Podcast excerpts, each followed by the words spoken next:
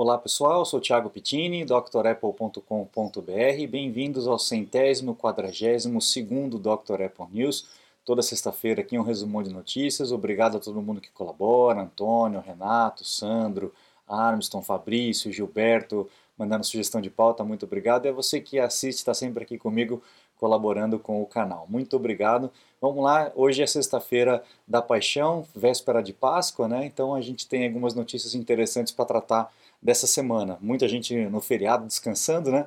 Vamos lá, a gente aqui trabalhando, trazendo as notícias para vocês. Então a gente tem aí nessa semana, no dia 11 de abril de 76, o dia que a Apple começou a revolução, como diz aqui o título, né? É, é, desenvolvendo o primeiro computador pessoal aí que realmente deu certo, o Apple I. Uh, era bem arcaico, né? não tinha nem, nem invólucro, era só realmente uma placa ligada a um televisor e ligada a um, a um teclado. E quando o Steve Jobs foi vender isso para a loja, para a Byte Shop, o cara falou: Meu, desse jeito aqui não tem condição, você vai precisar é, transformar isso num produto mais, mais específico. Aquela época era voltada apenas para aqueles nerds, né, aqueles geeks que gostavam de montar as coisas de forma manual, comprar os kits né, e montar, montar as coisas em casa. Mas a Apple logo na sequência já começou a fazer um invólucro de madeira e depois passou para um invólucro de plástico quando o dinheiro começou a entrar, né? E desenvolvendo o produto cada vez mais é, refinado até chegar hoje nesse estado de arte que é os equipamentos da Apple nessa parte de design, né? Então um momento histórico aí, 11 de abril de 76, quando realmente tudo começou. Depois nós temos um pouco mais para frente, em 83, quando o John Scully é, foi convidado pelo próprio Steve Jobs para poder é, tomar a frente da Apple como CEO. Ele era o CEO da Pepsi, né? E aí uh, o Steve Jobs acabou contratando ele para que ele pudesse focar em desenvolvimento de produto e uma pessoa que realmente entendesse de negócio pudesse tocar a empresa como um todo. Né? Então, 8 de abril de 83 foi quando John Scully entrou para a Apple e é, um pouco depois ele, ele mesmo acabou é, conspirando, vamos dizer assim, para tirar o Steve Jobs da empresa.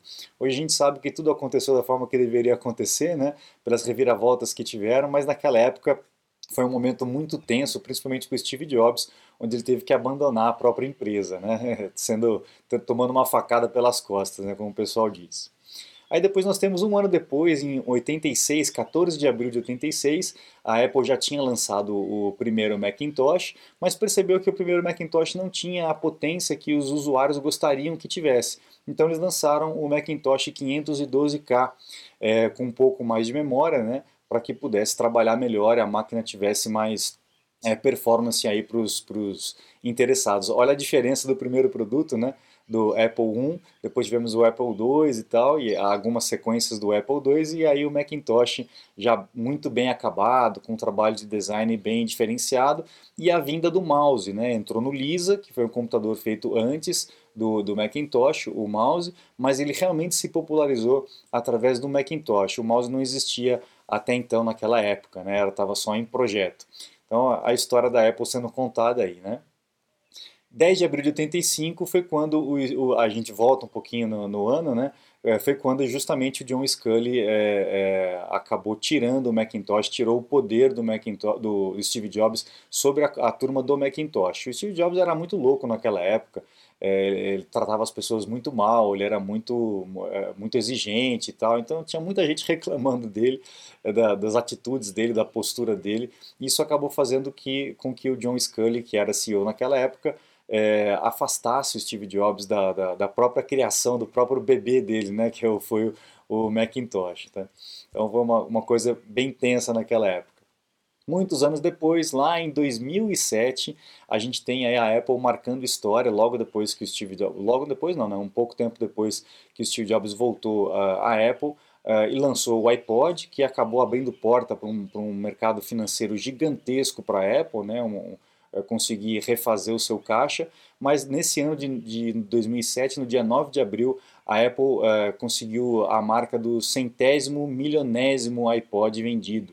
Muitos equipamentos, uh, virou uma febre, né? O pessoal que usava o Discman, que usava o Walkman, uh, migrou todo para pro iPod, né, com aquele fonezinho branco com fio, que tinha aquela propaganda da silhueta, era muito legal e um produto que realmente fez muitíssimo sucesso e acabou levantando a Apple do buraco que os outros CEOs tinham colocado antes do Steve Jobs é, voltar para a Apple. Né?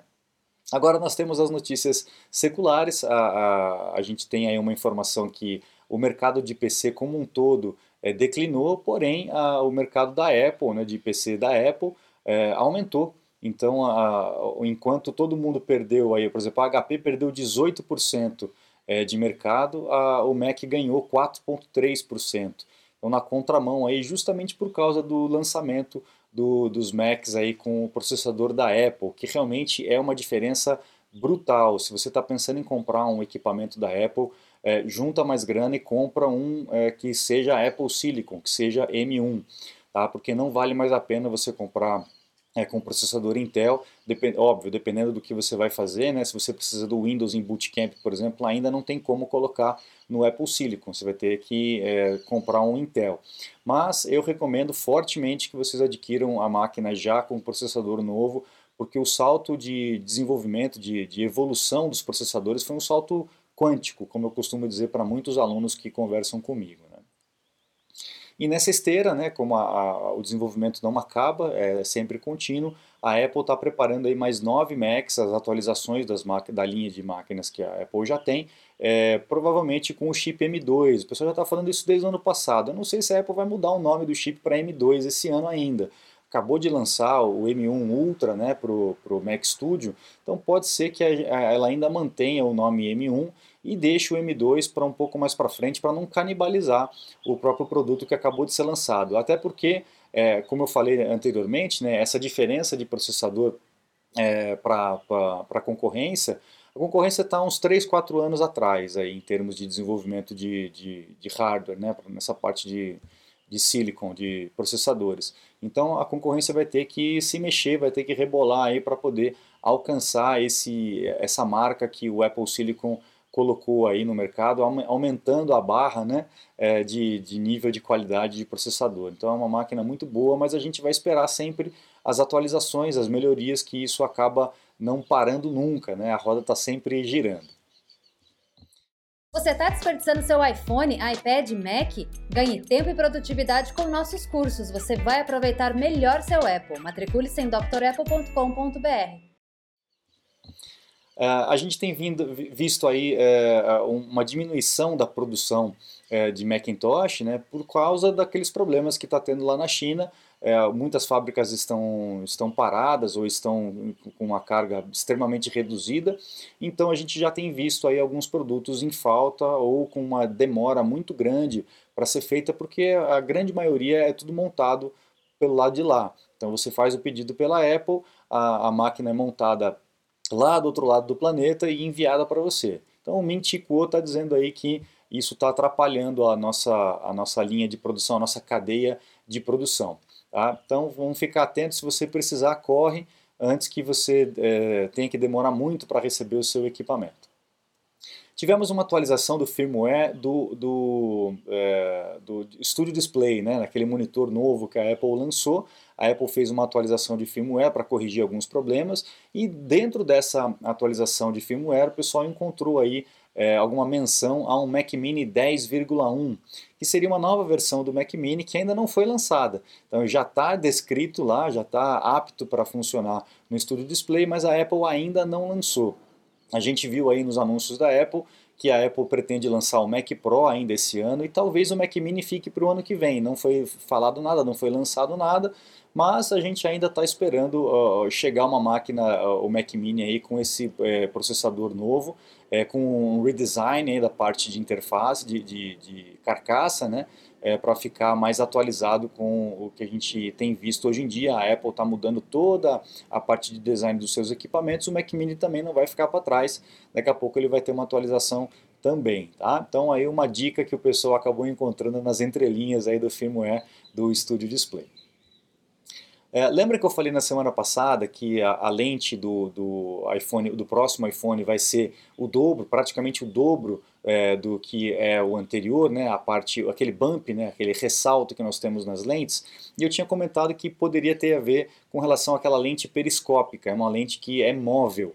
Sabe aquelas, aquelas câmeras fotográficas com aquela objetiva bem grandona, a pessoa usa lá no estádio de futebol, né, na, fica no, na beira do gramado, parece um canhão enorme, aquilo ali é a, a lente móvel para que você possa pegar uma imagem é, aproximada, uma imagem que está muito longe, de forma aproximada. E isso você consegue apenas com movimentação da lente. Né? É, o zoom, a gente sabe que o zoom digital, a gente aumentar a foto digitalmente, a gente perde qualidade. Mas quando você faz um afastamento da lente, você consegue captar essa luz que está mais longe com a mesma qualidade como se estivesse perto. Então a gente tem esses rumores, já venho falando sobre isso já faz algum tempo, e provavelmente no ano que vem, 2023 ou 2024, a gente vai ter algum iPhone aí com uma lente móvel, uma lente periscópica.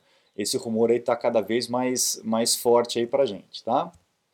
Boa notícia para quem trabalha com edição de vídeo, uh, o Final Cut Pro e o After Effects foram atualizados e foram convertidos aí totalmente para processador M1, principalmente no caso do M1 Max e do M1 Ultra, no caso do Final Cut e do After Effects para todos os processadores M1. Então, se você tiver essa suíte aí, pode atualizar, principalmente o After Effects, porque teve um aumento grande aí de performance. Eles listam aqui, deixa eu ver se eu consigo encontrar aqui, mas é um aumento grande de performance. Acho que não está mais aqui. Bom, enfim houve um aumento grande de performance com relação a isso, porque a gente sabe que quando os produtos são feitos é, especificamente, são é, é, desenvolvidos, né, são escritos especificamente para aquele processador, o ganho de performance, a otimização é muito maior do que um, um aplicativo que é feito para Intel e na hora que você instala, o próprio sistema já faz uma transcrição rápida utilizando o Rosetta 2, né, que é uma transcrição desse, dessa linguagem de programação para funcionar tranquilo aí no, no Apple Silicon. Mas agora as empresas estão correndo atrás e desenvolvendo seus produtos especificamente para M1 ou Apple Silicon. Né? M1 é o nome do processador, Apple Silicon é o processador da Apple. Então, se você tem uma máquina nova que tem o Apple Silicon, sempre que você for baixar um aplicativo, procura a, a instalação específica para o Apple Silicon, que você vai ter uma confiabilidade melhor e um desempenho muito melhor comparado com, com o aplicativo transcrito, tá bom?